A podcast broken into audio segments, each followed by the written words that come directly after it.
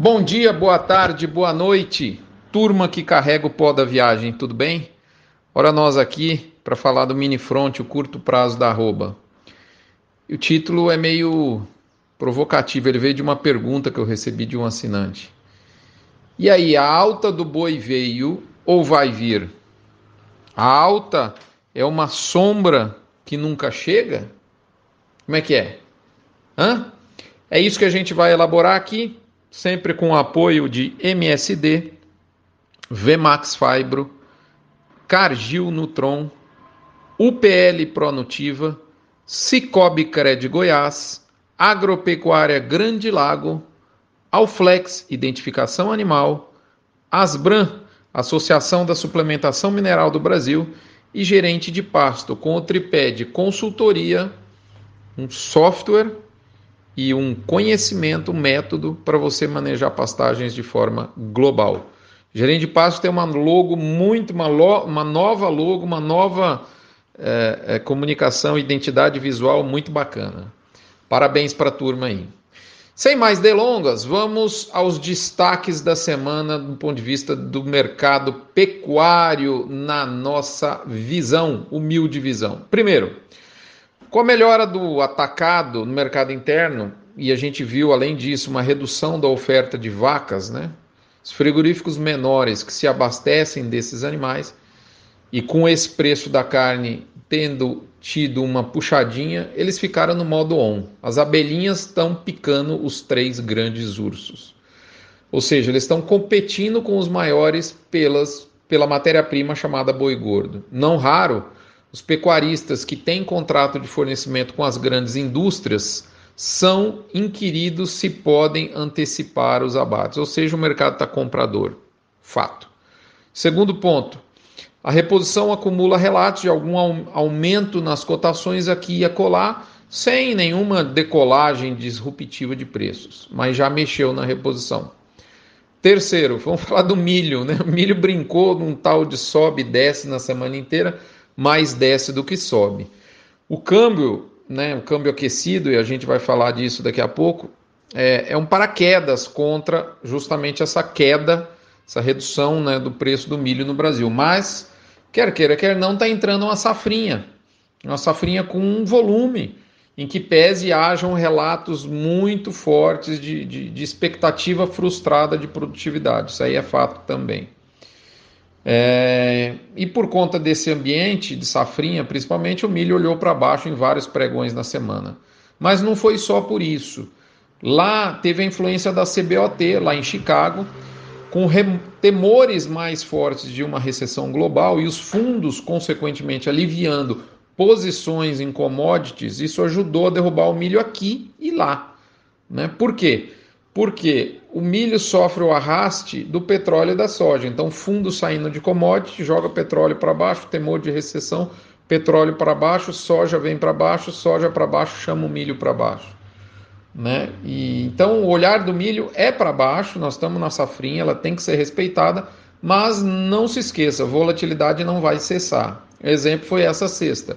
Depois de sofrer bastante na semana, o boi, o, o boi não, o milho na bolsa respirou é, de maneira até hum, chamativa, vamos falar assim. Quarto ponto. Quando a gente olha as vendas de, de boi gordo, a gente está vendo uma, uma, uma, ocorrência grande de lotes maiores que se originam em grandes confinamentos ou produtores reunidos, seja em associação, em grupo, enfim. O frigorífico que comprou esses lotes maiores pagou certamente na banda de cima dos preços, mas viu, por outro lado, sua escala dar uma desafogada. A situação de oferta estreita, ela segue, ela permanece, mas não há um absoluto desespero para o original bovino, se assim a gente pode dizer, pelo menos até agora. Como me disse, resumiu bem a semana um amigo da indústria. O boi tem, está na mão de poucos que estão pedindo muito, mais ou menos por aí. E esse muito é pouco por, na, na ótica do pecuarista, né? Com os 330 sendo realidade em São Paulo, há expectativa de novas máximas em outros estados na próxima semana. Por falar em expectativa, parece que o mês de julho vai ter menos oferta de gado para abate do que o mês de junho.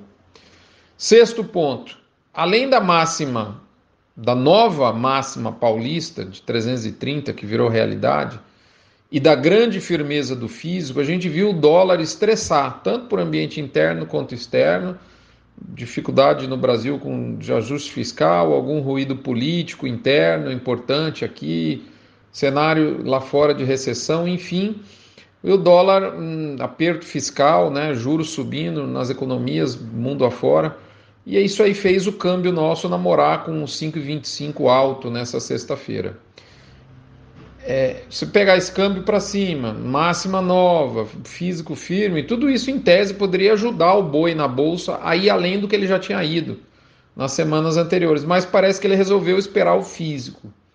E esse mercado físico, que é firme, é quem, na minha opinião, deve empurrar a bolsa a partir de agora.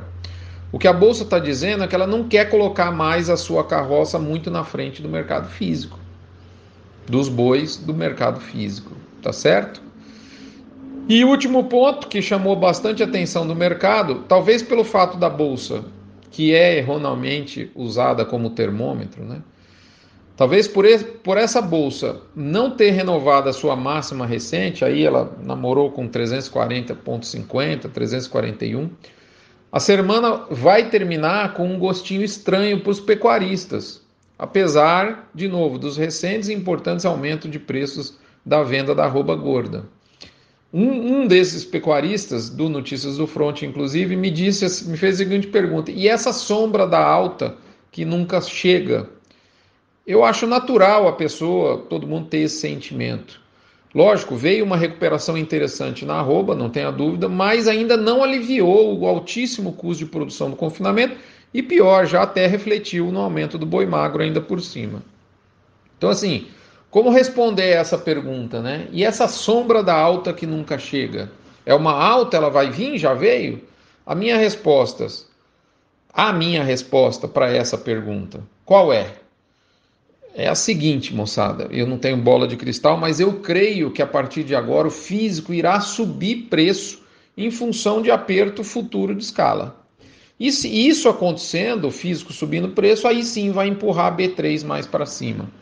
O ágio do boi outubro pode não ser tão farto em relação ao mercado físico quanto o pecuarista desejava, até mesmo porque deve entrar alguma venda por demanda de rede, fixação de preço.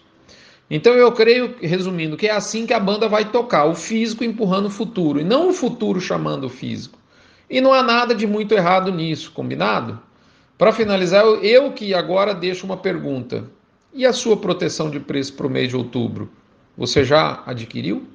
As puts estão razoavelmente amigáveis. Não se esqueça do ocorrido em outubro de 2021. Um abraço, até a próxima semana.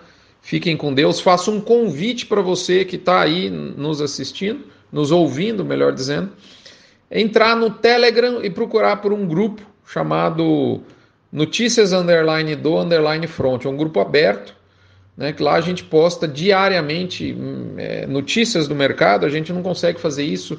São N listas de transmissão no WhatsApp, elas têm uma limitação de 256 pessoas, isso nos dificulta muito a ter uma comunicação mais frequente com o mercado, mas no Telegram isso é possível.